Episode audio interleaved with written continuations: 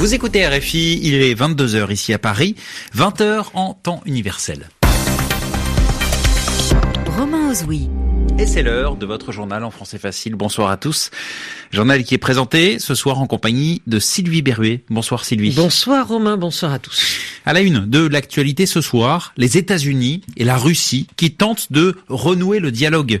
Le secrétaire d'État américain Mike Pompeo a passé la journée à Moscou et il a été notamment question de l'Iran qui est un sujet sensible entre les deux pays. Fondamentalement, nous ne cherchons pas la guerre avec l'Iran, a déclaré Mike Pompeo. Et en France, euh, l'hommage national aux deux militaires tués la semaine dernière dans le nord du Burkina Faso. Le président Emmanuel Macron salue le sacrifice suprême de deux héros. Et puis, nous apprendrons que WhatsApp a été victime d'une attaque. Cette application de messagerie qui est utilisée par un milliard et demi de personnes dans le monde. Le journal. Le journal. En français facile. Un déplacement délicat aujourd'hui pour le chef de la diplomatie américaine. Oui, Mike Pompeo est à Moscou. Il a eu deux entretiens très importants. Ce soir, il a rencontré le président Vladimir Poutine et un peu plus tôt dans la journée, il s'est entretenu avec son homologue Sergei Lavrov avec qui il a eu une conférence de presse. Alors c'est un déplacement délicat effectivement car les sujets de désaccord ne manquent pas entre les deux pays, entre les États-Unis et la Russie. Citons la Syrie, le Venezuela, l'Ukraine, mais en premier lieu sans doute l'Iran. Hier soir, le président américain Donald Trump lançait une mise en garde à Téhéran. Lors de sa conférence de presse, Mike Pompeo a maintenu la fermeté des États-Unis vis-à-vis de l'Iran. Mike Pompeo. Nous attendons de l'Iran qu'il se comporte comme un pays normal. Nous avons fait pression sur les dirigeants iraniens pour qu'ils le fassent. Fondamentalement, nous ne cherchons pas une guerre avec l'Iran. Nous attendons de l'Iran qu'il cesse sa campagne d'assassinat en Europe, qu'il cesse de soutenir le Hezbollah, qu'il arrête de soutenir les Houthis au Yémen, qui lancent des missiles dans des zones où voyagent des citoyens russes et américains. Concernant les mouvements de troupes que vous avez évoqués, je laisserai le soin au secrétariat à la défense de répondre à cette question. Mais nous avons clairement fait savoir aux Iraniens que nous répondrions de la façon la plus appropriée si les intérêts américains étaient attaqués.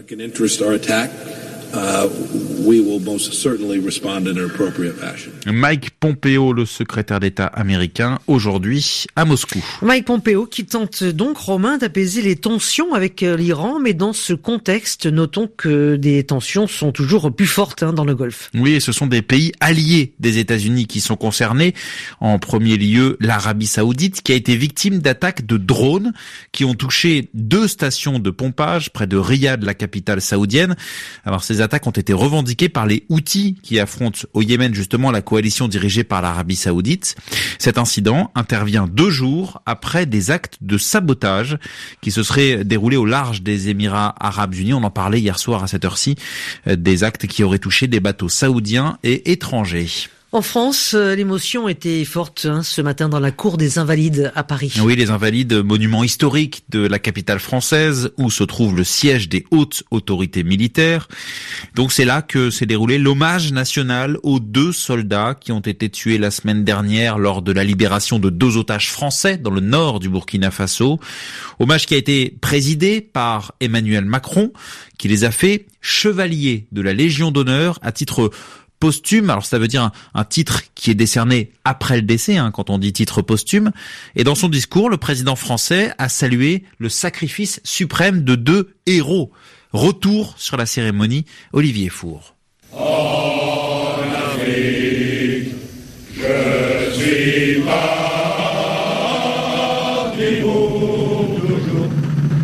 L'émotion lorsque le chant militaire, loin de chez nous, résonne dans la cour des Invalides.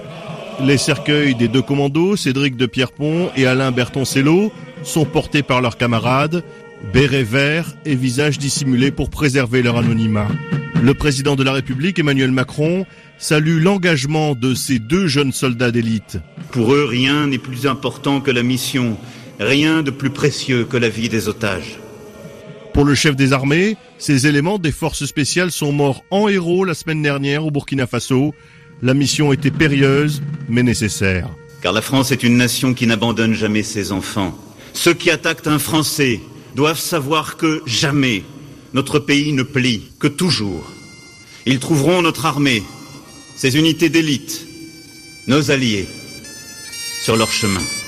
Le son de la cornemuse accompagne les commandos marines morts au combat pour libérer les otages français.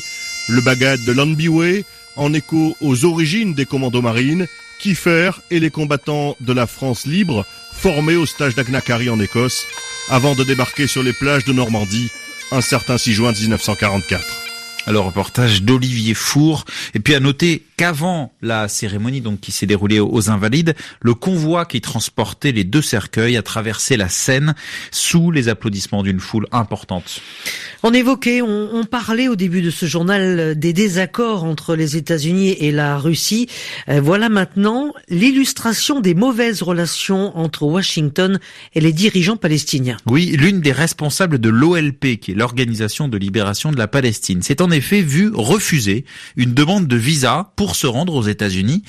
Il s'agit de Hanan Ashrawi, qui pourtant, dans les années 90, a participé aux négociations de paix avec Israël, parrainées par les États-Unis et qui avait l'habitude d'aller régulièrement aux États-Unis.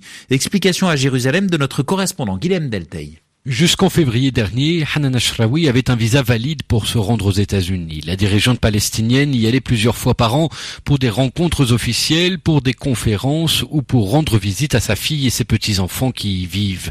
Dès le mois de janvier, avant l'expiration de son titre de séjour, Hanan Ashrawi a pris contact avec l'ambassade américaine à Amman, en Jordanie, et sa demande a été formalisée en mars pendant plusieurs semaines, celle-ci est restée sans réponse avant d'être finalement rejetée ce lundi. Pas de motif, choisissez-en un, ironise sur Twitter celle qui dit avoir rencontré et négocié avec tous les secrétaires d'État américains depuis 30 ans.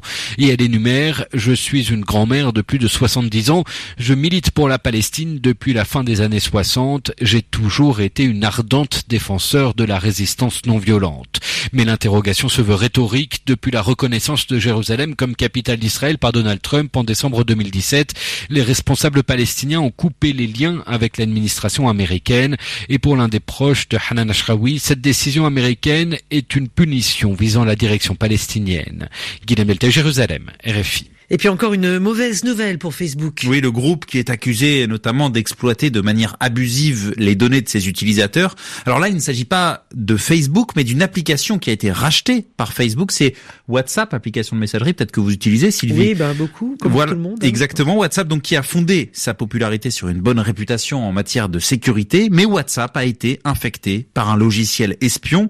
C'est une information du Financial Times qui a été confirmée par l'application. Euh, selon plusieurs spécialistes en informatique, c'est une société israélienne qui serait à l'origine du développement de ce logiciel espion qui est très sophistiqué.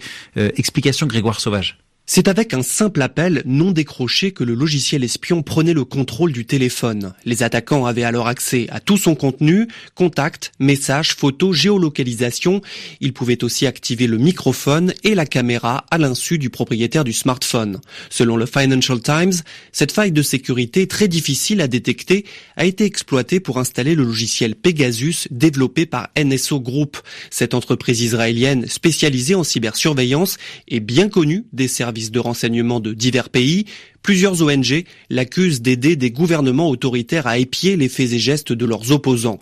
Dans un communiqué, Amnesty International rappelle que l'un de ses employés a été ciblé en 2018 par ce logiciel malveillant, comme l'ont été des militants et des journalistes en Arabie Saoudite, au Mexique et aux Émirats Arabes Unis.